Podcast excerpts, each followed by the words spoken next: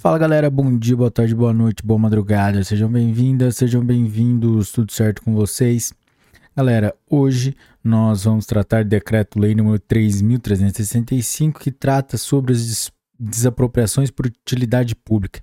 Galera, mas antes de começarmos, não se esqueça de deixar o seu like, se inscrever no canal, ativar o sininho para receber as notificações dos novos episódios, deixar as 5 estrelas para a gente aí no Spotify e também acessar a descrição do vídeo para ter acesso às playlists do YouTube, Spotify e também o link do nosso grupo no WhatsApp. Vamos lá? Artigo 1. A desapropriação por utilidade pública regular-se-á por esta lei, em todo o território nacional. Artigo 2. Mediante declaração de utilidade pública, todos os bens poderão ser desapropriados pela União pelos estados, municípios, Distrito Federal e, e territórios. Parágrafo 1. A desapropriação do espaço aéreo ou do subsolo só se tornará necessária quando de sua utilização resultar prejuízo patrimonial do proprietário do solo.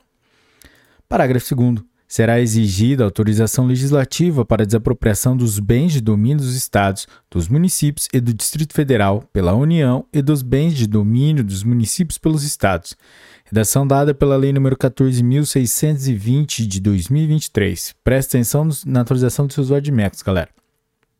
Parágrafo 2a. Será dispensada a autorização legislativa que se refere ao parágrafo 2 quando a desapropriação for realizada mediante acordo entre entes federativos, no qual serão fixadas as respectivas responsabilidades financeiras quanto ao pagamento das indenizações correspondentes. Parágrafo 3 é vedada a desapropriação pelos Estados, Distrito Federal, territórios e municípios de ações, cotas e direitos representativos do capital de instituições e empresas cujo funcionamento dependa de autorização do governo federal e se subordinem à sua fiscalização, salvo mediante prévia autorização por decreto do Presidente da República. Artigo 3 poderão promover a desapropriação mediante autorização expressa constante de lei ou contrato. Inciso 1. Os concessionários, inclusive aqueles contratados nos termos da Lei 11.079, de 30 de dezembro de 2004, Lei de Parceria Público-Privada, permissionários, autorizatários e arrendatários. Inciso 2. Entidades públicas. Inciso 3. Entidades que exerçam funções delegadas do poder público. Inciso 4 o contratado pelo poder público para fins de execução de obras e serviços de engenharia sob os regimes de empreitada por, por preço global, empreitada integral e contratação integrada. Parágrafo único. Na hipótese prevista no inciso 4 do CAPT, o edital deverá ser expressamente: inciso 1, responsável por cada fase do procedimento expropriatório. Inciso 2, o orçamento estimado para sua realização. Inciso 3. A distribuição objetiva de riscos entre as partes, incluído o risco pela variação do custo das desapropriações em relação ao orçamento estimado. Artigo 4. A desapropriação poderá abranger a área contígua necessária ao desenvolvimento da obra que se destina e as zonas que se valorizarem extraordinariamente em consequência da realização do serviço. Em qualquer caso, a declaração de utilidade pública deverá compreendê-las, mencionando-se quais as indispensáveis à continuação da obra e as que se destinam à revenda. Parágrafo único.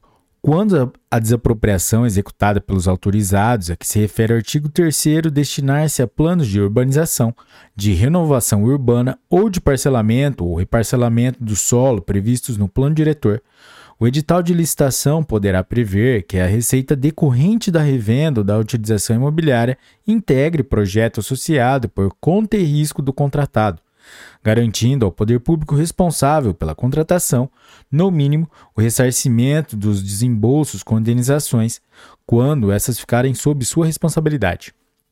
Artigo 4A. Quando o imóvel a ser desapropriado caracterizar-se como um núcleo urbano informal ocupado predominantemente por população de baixa renda, nos termos do parágrafo 2 do artigo 9 da Lei 13.465, de 11 de julho de 2017, e seu regulamento, o ente expropriante deverá prever, no planejamento da ação de desapropriação, medidas compensatórias. Parágrafo 1. As medidas compensatórias a que se refere o caput incluem a relocação de famílias em outra unidade habitacional, a indenização de benfeitorias ou a compensação financeira suficiente para assegurar o restabelecimento da família em outro local, exigindo-se, para este fim, o prévio cadastramento dos ocupantes. Parágrafo 2. Poderá ser equiparada a família ou a pessoa de baixa renda àquela ocupante da área que, por sua situação fática específica, apresente condição de vulnerabilidade, conforme definido pelo expropriante. Artigo 5. Consideram-se de utilidade pública. A linha A. A segurança nacional. A linha B. A defesa do Estado. A linha C. O socorro público em caso de calamidade. A linha D. A salubridade pública. A linha E. A criação e melhoramento de centros de população. Seu abastecimento regular de meios de subsistência. A linha F. O aproveitamento industrial das minas e das jazidas minerais, das águas e da energia hidráulica. A linha G a assistência pública, as obras de higiene e decoração, casas de saúde, clínicas, estações de clima e fontes medicinais. A linha H, a exploração ou a conservação dos serviços públicos. A linha E, I, a abertura, conservação e melhoramento de vias ou logradouros públicos, a execução de planos de urbanização, o parcelamento do solo, com ou sem edificação, para sua melhor utilização, sua utilização econômica, higiênica ou estética, a construção ou ampliação de distritos industriais. A linha J, o funcionamento dos meios de transporte coletivo. A linha K, a preservação e conservação dos monumentos históricos e artísticos, isolados ou integrados em conjuntos urbanos ou rurais, bem como as medidas necessárias a manter-lhes e realçar-lhes os aspectos mais valiosos ou característicos e, ainda, a proteção de paisagens e locais particularmente dotados pela natureza. A linha L. A preservação e a conservação adequada de arquivos, documentos e outros bens móveis de valor histórico ou artístico. A linha M. A construção de edifícios públicos, monumentos comemorativos e cemitérios. A linha N. A criação de estádios, aeródromos ou campos de pouso para aeronaves. A linha O. A reedição ou divulgação de obra ou invento de natureza científica, artística ou literária. A linha P os demais casos previstos por leis especiais. Parágrafo 1. A construção ou ampliação de distritos industriais, de que trata a linha E do caput deste artigo, inclui o loteamento das áreas necessárias à instalação de indústrias e atividades correlatas, bem como a revenda ou locação de respectivos lotes a empresas previamente qualificadas.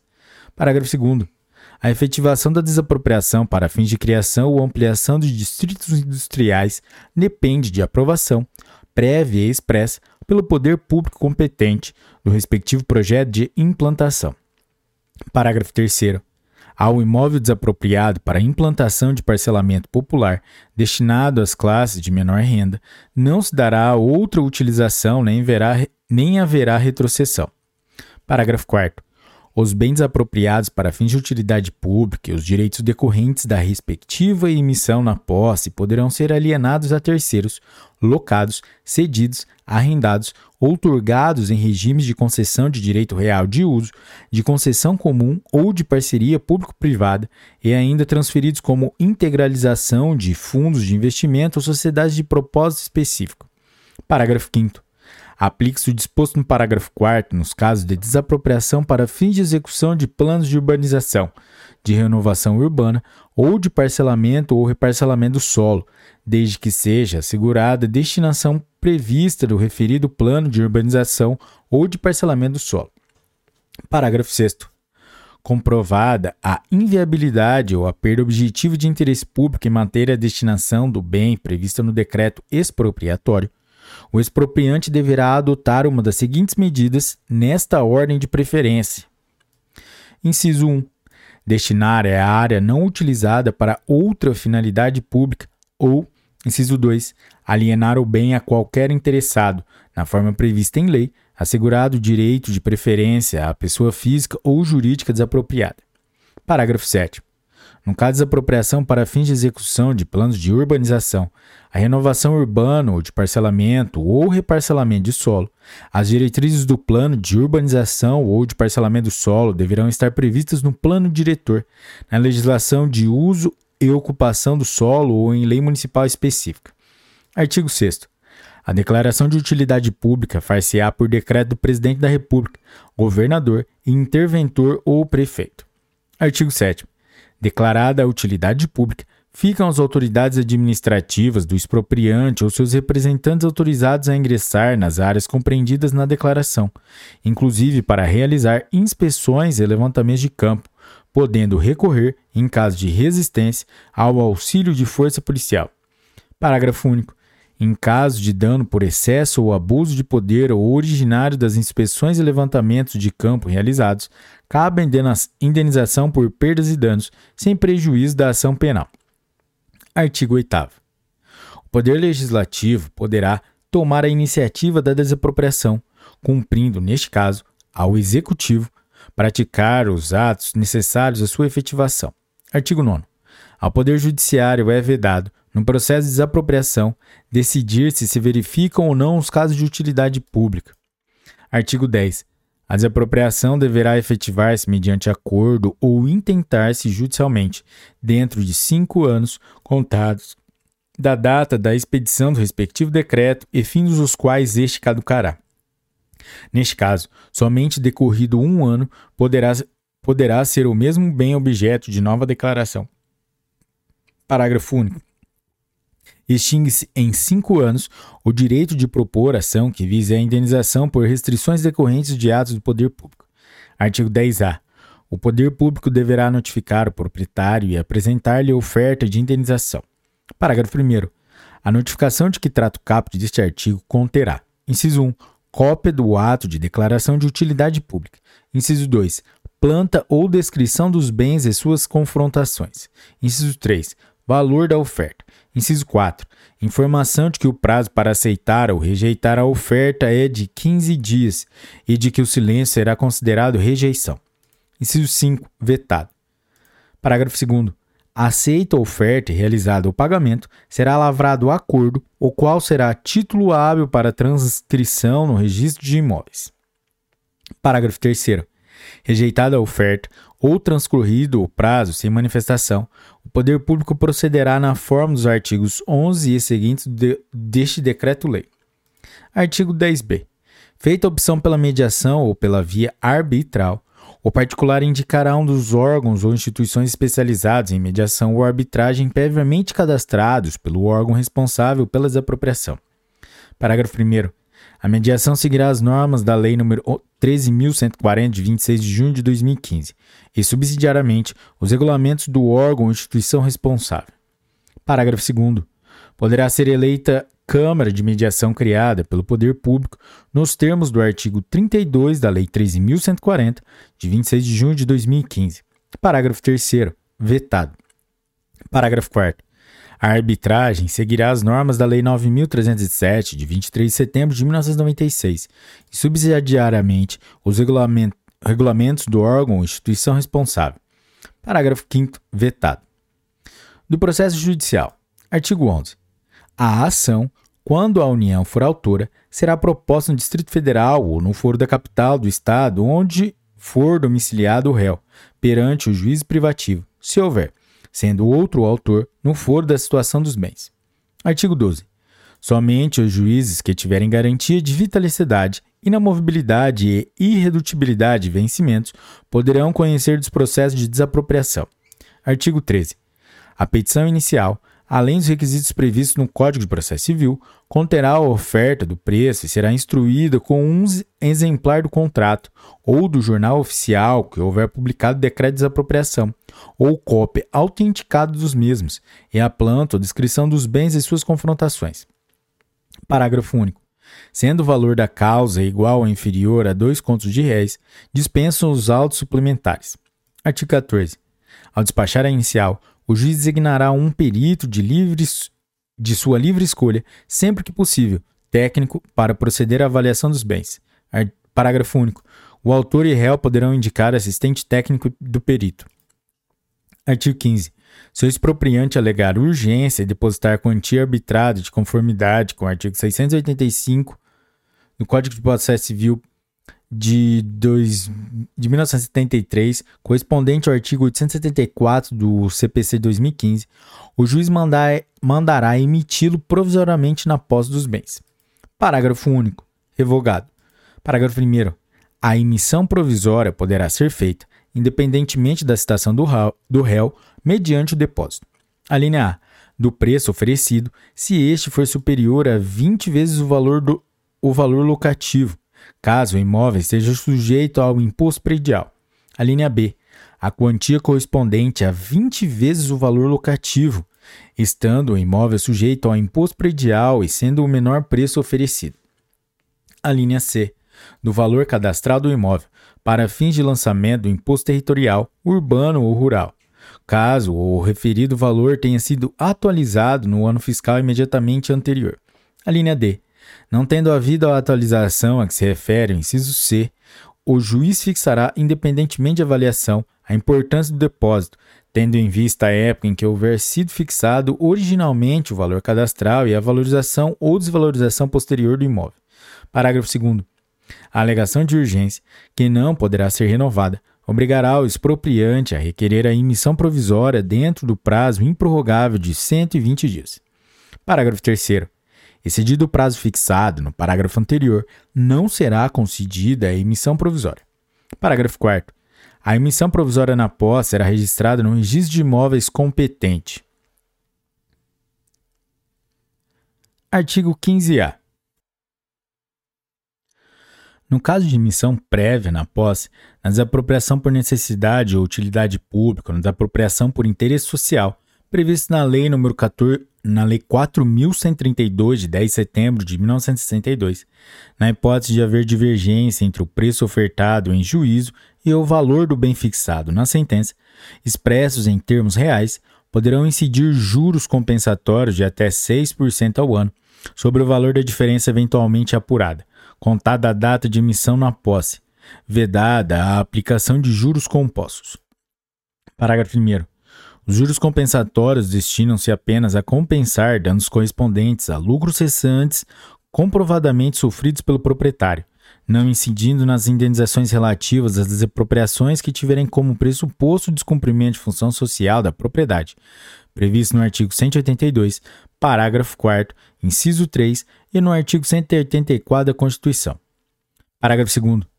O disposto no caput aplica-se também às ações ordinárias de indenização por apossamento administrativo ou por desapropriação indireta e as ações que visem a indenização por restrições decorrentes de atos do poder público. Parágrafo 3 Nas ações referidas no parágrafo 2 o poder público não será onerado por juros compensatórios relativos a período anterior à aquisição da propriedade ou da posse titulada pelo autor da ação. Artigo 15b. Nas ações a que se refere o artigo 15a, os juros moratórios destinam-se a recompor a perda decorrente do atraso no efetivo pagamento da indenização fixada na decisão final de mérito, e somente serão devidos à razão de até 6% ao ano, a partir de 1 de janeiro do exercício seguinte, aquele em que o pagamento deveria ser feito, nos termos do artigo 100 da Constituição. Artigo 16. A citação far-se-á por mandado na pessoa do proprietário dos bens, a do marido dispensa a da mulher, a de um sócio ou administrador a dos demais. Quando o bem pertencer à sociedade, a do administrador da coisa, no caso de condomínio, exceto o de edifício de apartamento constituindo cada um uma propriedade autônoma, a dos demais condôminos e a do inventariante, e, se não houver, a do cônjuge, herdeiro ou legatário, detentor da herança, a dos demais interessados, quando o bem pertencer a espólio. Parágrafo único. Quando não encontrar o citando, mas ciente de que se encontra no território de jurisdição de juiz, o oficial portador do mandado marcará desde logo hora certa para a citação, ao fim de 48 horas, independentemente de nova diligência ou despacho. Artigo 17. Quando a ação não for proposta no foro domicílio da residência do réu, a citação far-se-á por precatória. Se o mesmo estiver em lugar certo, fora do território de jurisdição do juiz. Artigo 18. A citação far-se-á por edital se o citando não for conhecido, ou estiver em lugar ignorado, incerto ou inacessível, ou ainda no estrangeiro, o que dois oficiais de juízo certificarão. Artigo 19. Feita a citação, a causa seguirá com o rito ordinário. Artigo 20. A contestação só poderá versar sobre vício do processo judicial ou impugnação do preço. Qualquer outra questão deverá ser decidida por ação direta. Artigo 21. A instância não se interrompe no caso de falecimento do réu ou perda de sua capacidade civil. O juiz, logo que disso tenha conhecimento, nomeará o curador a lide, até que se lhe habilite o interessado. Parágrafo único. Os atos praticados da data do falecimento ou perda da capacidade em investidura do curador a lide poderão ser ratificados ou impugnados por ele, ou pelo representante do espólio ou do incapaz. Artigo 22. Havendo concordância sobre o preço, o juiz homologará por sentença no despacho saneador. Artigo 23. Fim do prazo para contestação e não havendo concordância expressa quanto ao preço, o perito apresentará o laudo em cartório até cinco dias, pelo menos antes da audiência instrução de julgamento. Parágrafo 1. O perito poderá requisitar das autoridades públicas os esclarecimentos ou documentos que se tornarem necessários à elaboração do laudo, e deverá indicar nele, entre outras circunstâncias, e outras circunstâncias atendíveis para a fixação da indenização, as enumeradas no artigo 27. Ser-lhe-ão abonadas, como custas, as despesas com certidões e arbítrio do juiz, as de outros documentos que juntar ao lado. Parágrafo 2. Antes de proferido o despacho senador, poderá o perito, o perito solicitar prazo especial para apresentação do laudo. Artigo 24. Na audiência de instrução e julgamento proceder-se-á na conformidade do Código de Processo Civil. Encerrado o debate, o juiz proferirá, proferirá a sentença fixando o preço da indenização. Parágrafo único. Se não, se não se julgar habilitado a decidir, o juiz designará desde logo outra audiência que se realizará dentro de 10 dias a fim de publicar a sentença. Artigo 25. O principal e os acessórios serão computados em parcelas autônomas. Parágrafo único. O juiz poderá o juiz poderá arbitrar a quantia módica para, para desmonte e transporte de maquinismos instalados e em funcionamento. Artigo 26. No valor da indenização, que será contemporâneo da avaliação, não se incluirão os direitos de terceiros contra expropriado. Parágrafo 1 serão atendidas as benfeitorias necessárias feitas após a desapropriação, as úteis, quando feitas com autorização do expropriante. Parágrafo 2. Decorrido do prazo superior a um ano a partir da avaliação, o juiz ou tribunal, antes da decisão final, determinará a correção monetária do valor apurado, conforme índice que será fixado, trimestralmente, pela Secretaria de Planejamento da Presidência da República. Artigo 27. O juiz indicará na sentença os fatos que motivaram o seu convencimento e deverá atender, especialmente, à estimação dos bens para efeitos fiscais, ao preço de aquisição e interesse que deles aufere o proprietário, à sua situação, estado de conservação e segurança, ao valor venal dos da mesma espécie nos últimos cinco anos e à valorização ou depreciação de área remanescente pertencente ao réu. Parágrafo 1. A sentença que fixar o valor da indenização, quanto este for superior ao preço oferecido, condenará o desapropriante a pagar honorários ao advogado, que serão fixados entre meio e 5% do valor da diferença, observado o disposto no parágrafo 4 do artigo 20 do Código de Processo Civil de 1973, correspondente ao parágrafo 8 do artigo 85 do Código de Processo Civil de 2015. Parágrafo 2 a transmissão da propriedade, decorrente de desapropriação amigável ou judicial, não ficará sujeita ao imposto do lucro imobiliário. Parágrafo 3. O disposto no parágrafo 1 deste artigo se aplica. Inciso 1. Ao procedimento contraditório especial de rito sumário para o processo de apropriação de imóvel rural por interesse social para fins de reforma agrária. Inciso 2. As ações de indenização por apossamento administrativo ou desapropriação indireta. Parágrafo 4. O valor a que se refere o parágrafo 1 será atualizado a partir de maio de 2000, no dia 1 de janeiro de cada ano, com base na variação acumulada do Índice de Preço ao Consumidor Amplo, IPCA, do respectivo período. Artigo 28. Da sentença que, que fixar o preço da indenização, caberá apelação com o efeito simplesmente devolutivo, quando interposta pelo expropriado, e com ambos os efeitos, quando for pelo expropriante. Parágrafo 1. A sentença que condenar a fazenda pública em quantia superior ao dobro da oferecida fica sujeita ao duplo grau de jurisdição. Parágrafo 2 nas causas de valor igual ou inferior a dois contos de réis, observar-se-á o disposto no artigo 839 do Código de Processo Civil de 1939. Galera, a gente não achou corresponde, é, artigo correspondente CPC de, de 2015. Artigo 29. Efetuado o pagamento ou a consignação, expedir-se-á em favor do expropriante mandado de emissão de posse, valendo a sentença como título hábil para transcrição no registro de imóveis. Artigo 30. As custas serão pagas pelo autor se o réu aceitar o preço oferecido, em caso contrário, pelo vencido ou em proporção na forma da lei. Disposições finais. Ficam subrogados no preço quaisquer ônus ou direitos que recaiam sobre o bem expropriado. Artigo 32. O pagamento do preço, do preço será prévio e em dinheiro. Parágrafo 1. As dívidas fiscais serão deduzidas dos valores depositados quando inscritas e ajuizadas. Parágrafo 2.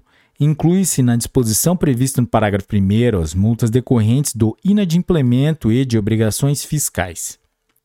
Parágrafo 3. A discussão acerca dos valores inscritos ou executados será realizada em ação própria. Artigo 33. O depósito do preço fixado por sentença à disposição do juiz da causa é considerado pagamento prévio da indenização. Parágrafo 1. O depósito far-se-á no Banco do Brasil ou onde este não tiver agência, em estabelecimento bancário acreditado, a critério do juiz. Parágrafo 2. De, o desapropriado, o desapropriado, ainda que discorde, discorde do preço oferecido, do arbitrado ou do fixado pela sentença, poderá levantar até 80% do depósito feito para o fim previsto neste no artigo 15, observado o processo estabelecido no artigo 34. Artigo 34. O levantamento do preço será deferido mediante prova de propriedade, de quitação de dívidas fiscais que recaiam sobre o bem expropriado e publicação de editais, com um prazo de 10 dias para o conhecimento de terceiros. Parágrafo único. Se o juiz verificar que há dúvida fundada sobre o domínio, o preço, fica, o preço ficará em depósito, ressalvados os interessados ação própria para disputá-lo. Artigo 34-A. Se houver concordância reduzida a termo do expropriado, a decisão concessiva de emissão provisória na posse implicará a aquisição da propriedade pelo expropriante com o consequente registro da propriedade na matrícula do imóvel. Parágrafo 1. A concordância escrita do expropriado não implica renúncia ao seu direito de questionar o preço ofertado em juízo. Parágrafo 2. Na hipótese deste artigo, o expropriado poderá levantar 100% do depósito que trata o artigo 33 deste decreto-lei. Parágrafo 3. Do valor a ser levantado pelo expropriado, devem ser deduzidos os valores dispostos nos parágrafos 1 e 2 do artigo 32 deste decreto-lei, bem como, a critério do juiz, aqueles tidos como necessários para custeio das despesas processuais. Parágrafo 4. Após a apresentação da contestação pelo expropriado, se não houver oposição expressa com relação à validade do decreto desapropriatório, deverá ser determinada a imediata transferência da propriedade do imóvel para o expropriante, independentemente da nuance expressa do expropriado, e prosseguirá o processo somente para a resolução das questões litigiosas. Artigo 35. Os bens expropriados, uma vez incorporados à fazenda pública, não podem ser objeto de reivindicação ainda que fundada em nulidade do processo de desapropriação. Qualquer ação julgada procedente resolver-se-á em perdas e danos. Artigo 36. É permitida a ocupação temporária, que será indenizada, afinal, por ação própria, de terrenos não edificados vizinhos às obras necessárias à sua realização. O expropriante prestará calção quando exigida. Artigo 37. Aquele cujo bem for prejudicado extraordinariamente em sua destinação econômica pela desapropriação de áreas contíguas terá direito a reclamar perdas e danos do expropriante. Artigo 38. O réu responderá perante terceiros e, por ação própria, pela omissão ou sonegação de quaisquer informações que possam interessar a marcha do processo ou, ou ao recebimento da indenização. Artigo 39. A ação de desapropriação pode ser proposta durante as férias forenses e não se interrompe pela superveniência destas. Artigo 40.